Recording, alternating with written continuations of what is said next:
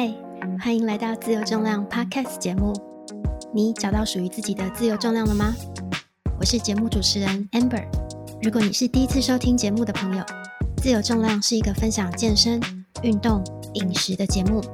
希望节目的内容，就算是一句话也好，能够陪伴你找到自由安在的身心。接下来就让 Amber 和你一起开始今天的节目喽。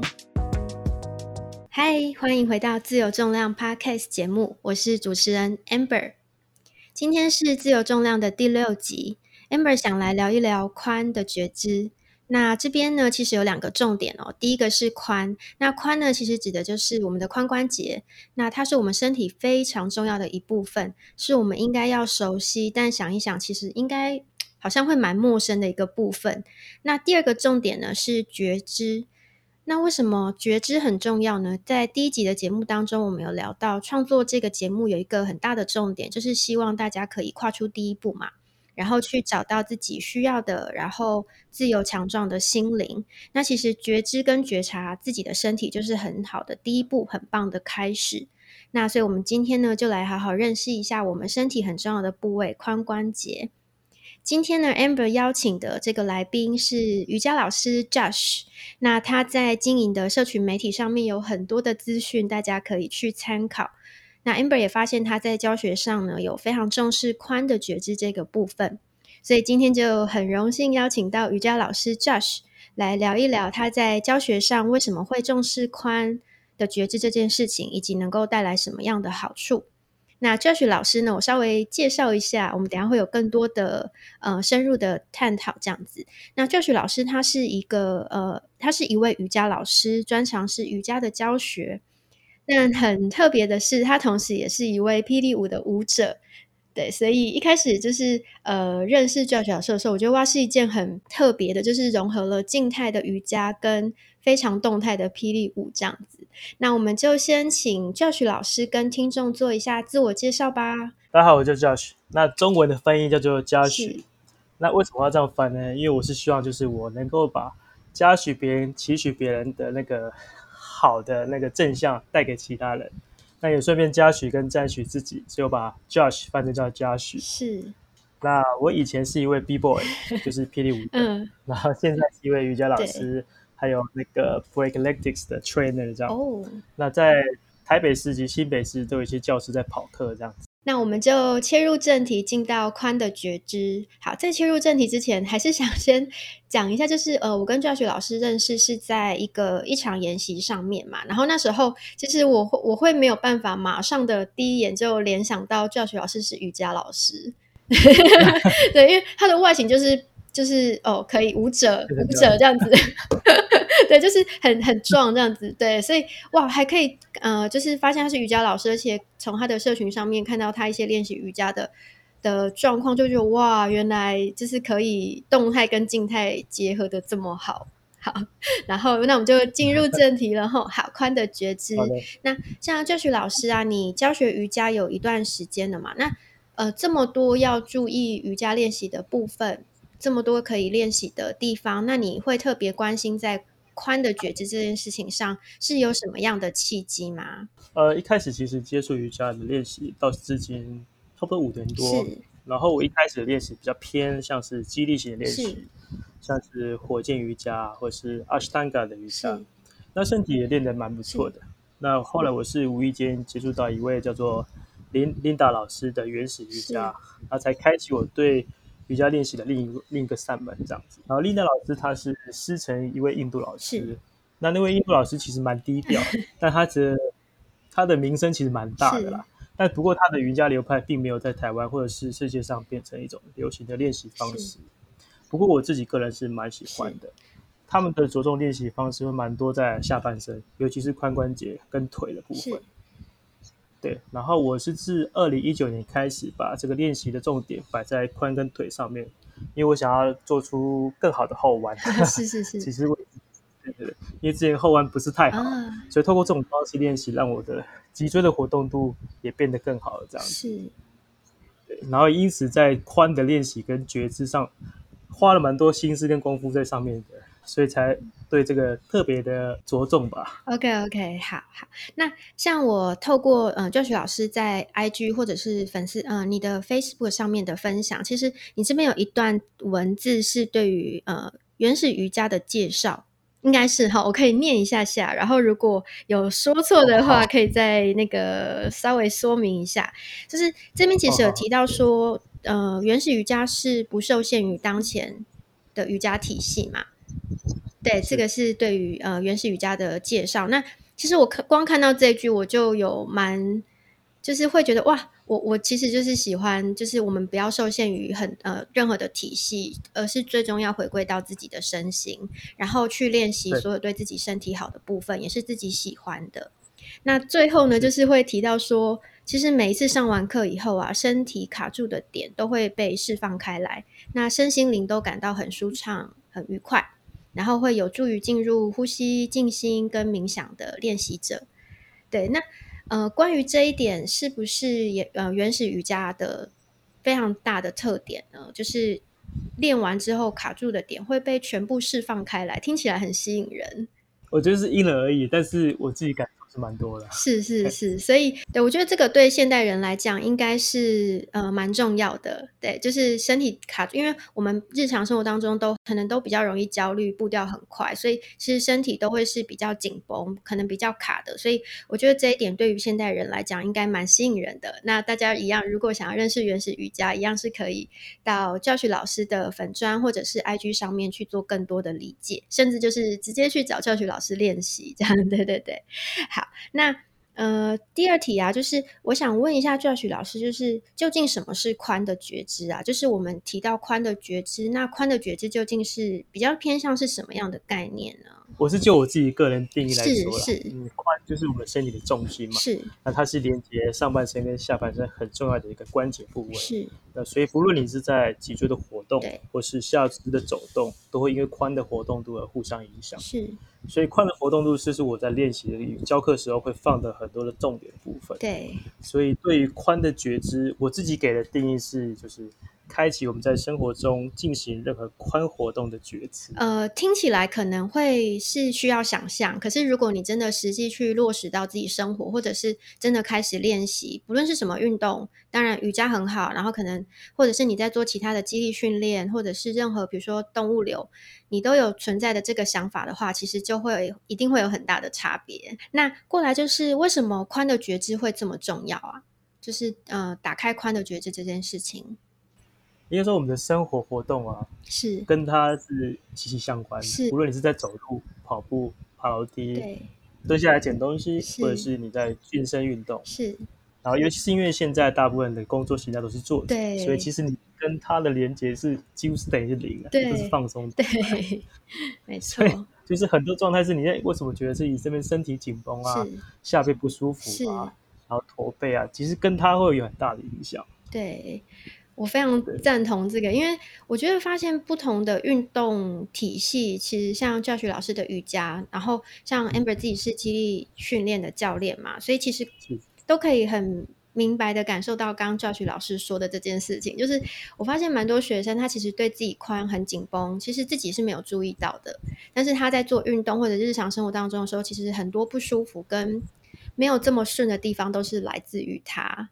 那呃，我之前有听过一个说法，是说宽会是大家呃跟压力有关系，对不对？跟你的情绪会有关系，是有这个说法吗？呃，其实是的，就是我们很多情绪是会挤压在，或者是应该说堆积在我们的髋关节的部分。是是是，对。真心的去研究它，其实真的会蛮多需要值得研究的。对，因为我发现之前像像我自己是没有这么多琢磨在瑜伽练习的部分，但是像我自己在呃肌力训练完会去特别的放松我的髋关节，或者是在动物流，我自己有在练习动物流的时候，也会特别去着重髋。其实，呃，不论是去活动它，或者是伸展。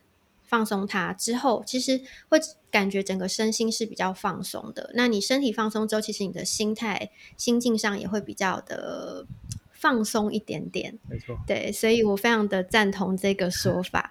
对，那呃，我想要总结一下这个宽的觉知这件事情啊，就是嗯，我发现你只要在日常生活当中，或者是做各种运动的时候，都需要让髋关节摆在好的位置，因为它跟你的核心稳定能力会有很大的关系嘛。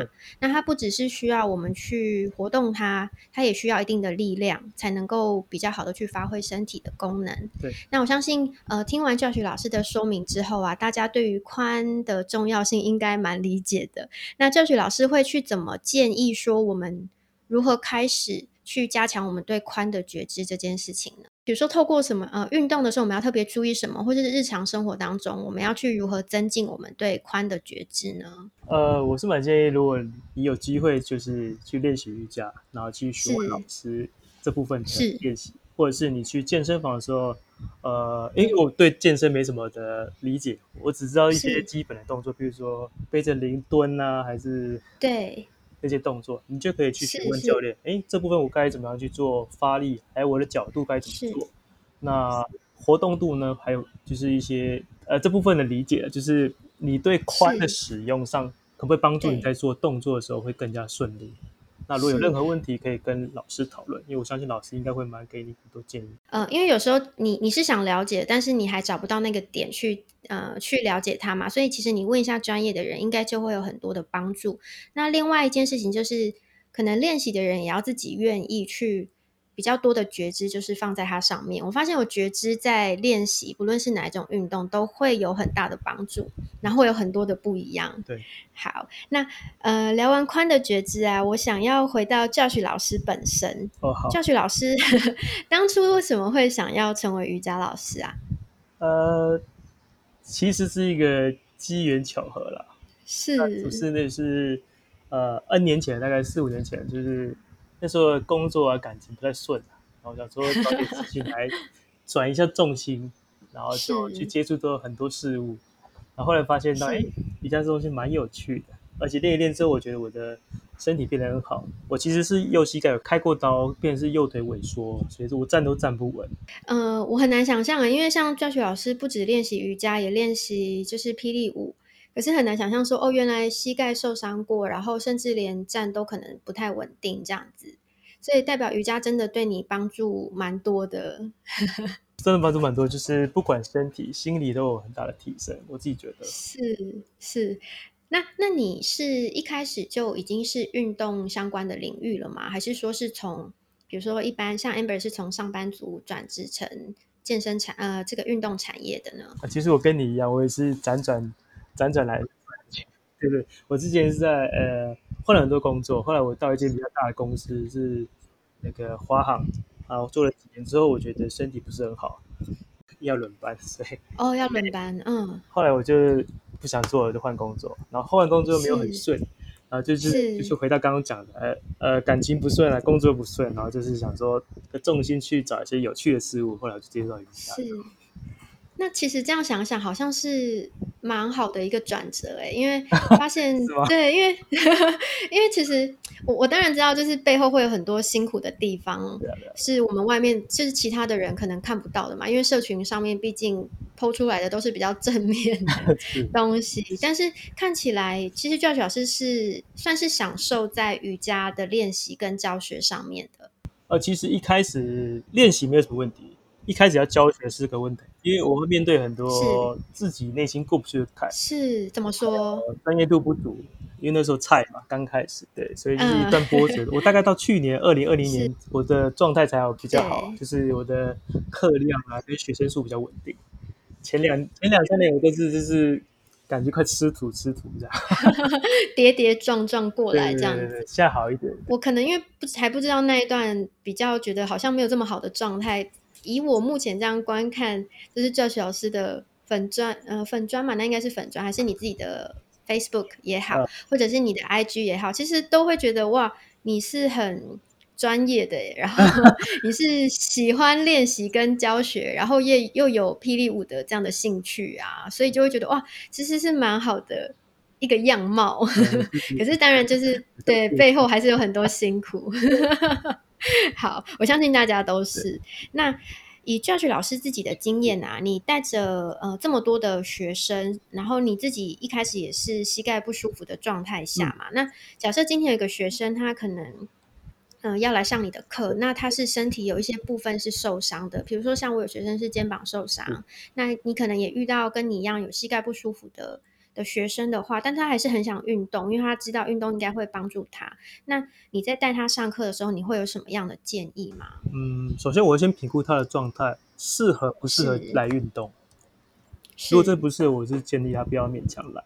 是，不然就是他如果可以来，但是我可以给他不同的练习方式，比如说。脚痛我们练手，手痛我们练脚，是手脚痛我们练是这个很重要。再不行来练呼 吸。哦，对对，所以这就是真的是很呃很需要一个老师的专业的引导哈，尤其是如果你今天是比较身体有受伤的部分的话，所以这时候慎选老师就很重要。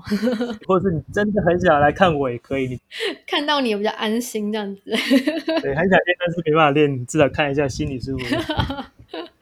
好好可爱，好，然后呢，过来是呃比较大的一个问题啊，就是像 Josh 老师，你在瑜伽教学上面这件事情，你有没有自己的理念跟信仰可以呃来分享一下呢？呃，我先分享一下我自己刚开始练习的时候的状态，还有教学时候状态。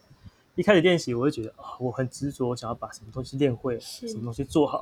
我这一年要完成什么？我下一年要完成什么？是。但我后来发现，哎，不是，是练习不是这样子的哦。然后教学也是，哦，一开始觉得 为什么我做不到，你们做，我做得到，你们做不到，奇怪，不好意思，我们是一样吗？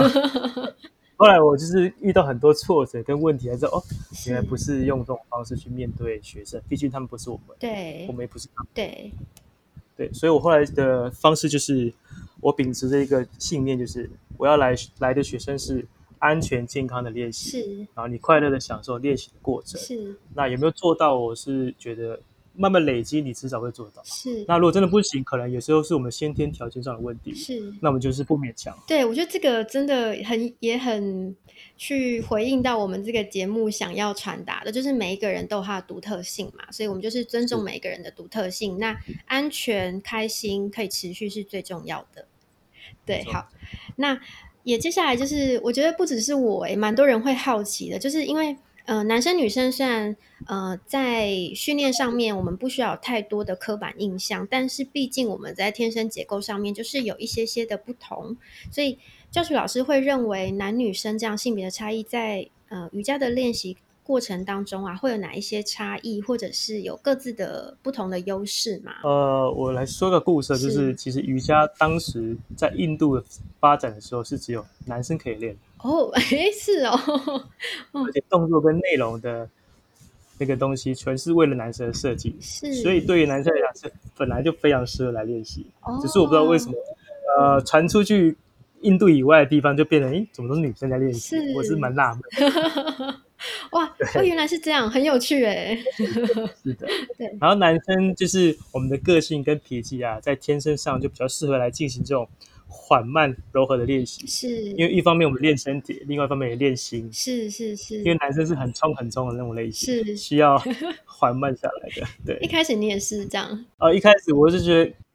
屁股就是快转快冲快，对，停多久，内心会有很多纠结跟挣扎，所以那时候你就开始去慢慢去培养到，哎，你可以跟自己内心对话，是。哦，那个耐心是从这个中间慢慢去培养起来的，是是是，你越痛苦的时候，你越去关关注关照你自己的内在状态，对，越明显。哇，原来是这样，对啊，因为对，因为毕竟霹雳舞跟瑜伽真的是很不一样的面相，这样子。对对，那所以假设一呃，假设男生今天要练习，他们其实不只是踏进瑜伽教室，旁边都是女生，会有一些 那个心理上面的纠结之外，还有一个就是男生好像在天生的柔软度是会比女生少一点点的嘛，对不对？呃，因为如果以天生结构来说，因为我们男性荷尔蒙的问题，会让我们的肌肉的力量比较强大。是是。但你肌肉力量比比较强大，你对于柔软度相对会比较做，应该是说会抵消。所以你越强壮，你柔软度其实越差。是。但对我来说，我后来自己有练习很多肌力的训练，但我不是负重，我是自体重量训练。是。我后来发现，其实是可以达到平衡。是是是。你可以既然有，你可以既有肌力，又可以有平衡跟柔软度的部分。我后来发现是做得到。是这样平衡的状态，其实是对身体是比较比较舒服的，就是不要在光谱的某一端太多，而是中庸会是比较好的。我相信。那呃，那那时候教学老师刚踏进瑜伽教室啊，旁边都是女生的时候，你那时候是怎么调试的？就当做旁边没人，我只看老师。对，很好，就是要这样子。对，我只跟老师，其他我不管。是是是，就是要这样子。然后其实久了就习惯了嘛，对不对？一开始确实会很怪，但是久了之后，人家女生也不会觉得你什么。对，真的没什么。对，你不要想太多。对，他们不会看你，他们只会看老师。而且可能也只专注在自己，因为很累嘛，就是只专注在自己的身体上。就是你动作到底要停多久，他根本不会看，放心，他不会看。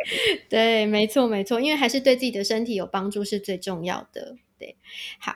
那因为教学老师刚有一直提到，就是你不仅是瑜伽练习者、瑜伽老师，也是霹雳舞的舞者啊。那你觉得，哎，其实刚有提到哈，就是你会觉得这两者一起练习，其实是可以互相加分的，对于你的身心状态来讲。对，所以好像运动，其实我觉得大家的运动如果能够更多元的话，其实是比较好的哈，不用特别一定拘泥说，哎，我就是只能练这类型的运动，我去练各类型的运动，应该对自己的身体会有不同的帮助。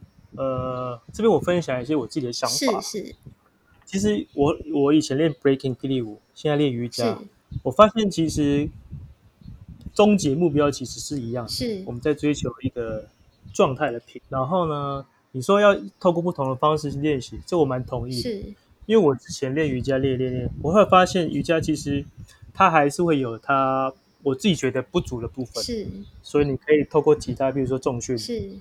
或者其他，你说动物流也好，或是去练随便的运动，是，你可以通过不同的方式去给身体不一样的刺激，是，因为你当你的身体有同样刺激久了，它就习惯，对对，其实你觉知会变低，是是觉知会变，那你通过其他方式跟其他，你会有很多不一样的。状态跟火花，新的火花产生，我自己觉得。对，没错没错，这个我也非常赞同。因为像呃，教学老师是瑜伽跟霹雳舞嘛，然后还有等一下可能会请你稍微介绍一下你提到的那个运动，我还不太会念。好，没关系。好，那我也分享一下我自己的，就是像 Amber 是呃有重训也有动物流嘛，那其实重训就是我的重量负重是来自于外在，所以我一直会我我比较容易会把我的。呃，想法就放在我要去抵抗这个负重上面，但是呃，到动物流上面的时候，我就比较会把呃心思转向内在，去呃感知自己的身体。所以我觉得他们两个虽然是嗯不太一样的运动体系，但是对我的身体就是呃达到蛮好的平衡，然后有不同的刺激。对，那呃，刚有提到就是教学老师除了瑜伽，然后霹雳舞之外，好像还有一个运动是你也在去做琢磨跟推广的。哦，对，哦，这个动作，这个运动叫做 Breakletics，它的英文名字有点不好念，它是 Breaking，就是霹雳舞。这个字还加上一个运动 athletics 两个字的结，原来是这样子。是，那它是从霹雳舞这个舞蹈中衍生出来的运动方式，所以它很多的元素是从里面的动作截取出来的。哦，那它比较像是有氧吗？还是激励呢？它是高强度间歇 H I I T。哇，所以 哦，好，听到 H I T 应该就知道应该蛮累的这样。对，然后它是我。之前无意间在 IG 上看到，哎，觉得好有趣哦，这什么东西？然后就是 follow 他们。是。后来我觉得，哎，很有趣，我就开始学他们，我就下载他们的 app，然后把他们东西拿来教课的。哦，对，那那学生的反应会？学生反应就是好嘞。然后后来我就是觉得很有兴趣，所以我就主动跟他们联系，希望可以就是谈合作，希望把这运动带来台湾。一九年开始行动，是我先去上海拿了一个教练执照。然后我后来请他们创办人来台湾开培训，培训一些教练。然后从那时候开始到现在，就是我们有陆陆续续有些教练产生，然后在推广这个运动的。它的设计就是符合给一般大众可以练习的，不管你是几岁，甚至我们有那个是六十几岁的教练。哦，哎，好有趣哦！所以虽然它是 HIT，听起来好像强度是蛮高的，但是还是可以依照个体有不一样的的变化这样子。我们可以调整。哇，哎，这个很有趣，哎，对对对对这样很好，小强小弱都可以。好，所以我觉得如果大家对于曾经心中有跳霹雳舞的梦想，但是 因为一些因为一些关系没有办法去做这样子霹雳舞高强度的动作啊，其实也可以从这个开始嘛，然后又可以作为你运动的一种类型，就是蛮好玩的。对，不同面对。好，那呃，教学老师啊，你对于现在如果他从来没有练习过瑜伽的听众，然后他想要开始进入瑜伽，你会有什么样比较想要给对方的建议吗？让他可以安全的练习。好，我一开始是放开我的心胸，去找各自各样的教室或者是课程，你就是尽可能去多方尝试。你去体验每个老师每种类类型的瑜伽，那你就是自然会慢慢的去找出，哎，你喜欢什么，你不想要什么？对，毕竟每个人适合的引导者还有练习方式是一定不一样的，我会用这种方式去跟大家建议，就多尝试。对，多尝试，然后找到自己喜欢的老师、喜欢的类型，因为这样你才可以持续下去嘛。对啊，当学生准备好的时候，老师自然会出现，相信这句话。哇。这句话非常好，我要把它那个当做就是写下来这样子。好，那今天就是很谢谢 Josh 老师的分享。最后啊，如果呼应我们节目的名称“自由重量”，想要问一下 Josh 老师，你对于“自由”这两个字对你来说会代表什么？我自己的定义是，呃，在尊重他人，然后不破坏社会秩序与违反安全的情况下。用自己喜欢的方式与想法来生活，那这可能是不是循规蹈矩，可能是异类，可能是违背常理或传统，但这就是我认为我想呈现自己的方式。是是，很好。对我觉得，嗯，异于常理也也没什么不好啊。我们只要不要去伤害到别人，就像你一开始。我们有个前提嘛，好，那如果今天听完节目之后，对于 Josh 老师的专长，像是瑜伽，或者是刚刚提到的，呃，用把霹雳舞结合进来做 HIT 这样子高间歇的训练，有兴趣的话呢，Josh 老师再说一次那个运动的名字。Break 好，break letics 好，我会把它写在下方，就是节目的资讯栏这样子。那如果对于教学老师的教学有兴趣，或者是对于你的课程，嗯，想要去参与，然后体验看看的话呢，会怎么去找到你会是比较好的呢？哦，我这边就是把一些我的联络方式给 Amber，那请 Amber 把它放在我们的那个资讯栏。OK，好啊，好啊，我强烈的建议，呃，大家可以去看看 Josh 老师在社群上面的分享，那你一定会对 Josh 老师有更多的信心，然后很有兴趣，然后会想要去参加老师的课程，这样子，就像我一样，对对，所以今天才会邀请老师来做分享。好，那我们就谢谢 Josh 老师，那我们就节目今天就到这边，谢谢，拜拜，大家，嘿。感谢你收听这一集的节目。更多本集节目相关资讯，请查阅资讯栏，或请上 Facebook 搜寻“私人健身教练 Amber A M B E R”，上面将会有更多节目上听不到的实用知识，陪伴你找到自由安在的身心。我们下一集见喽，拜拜。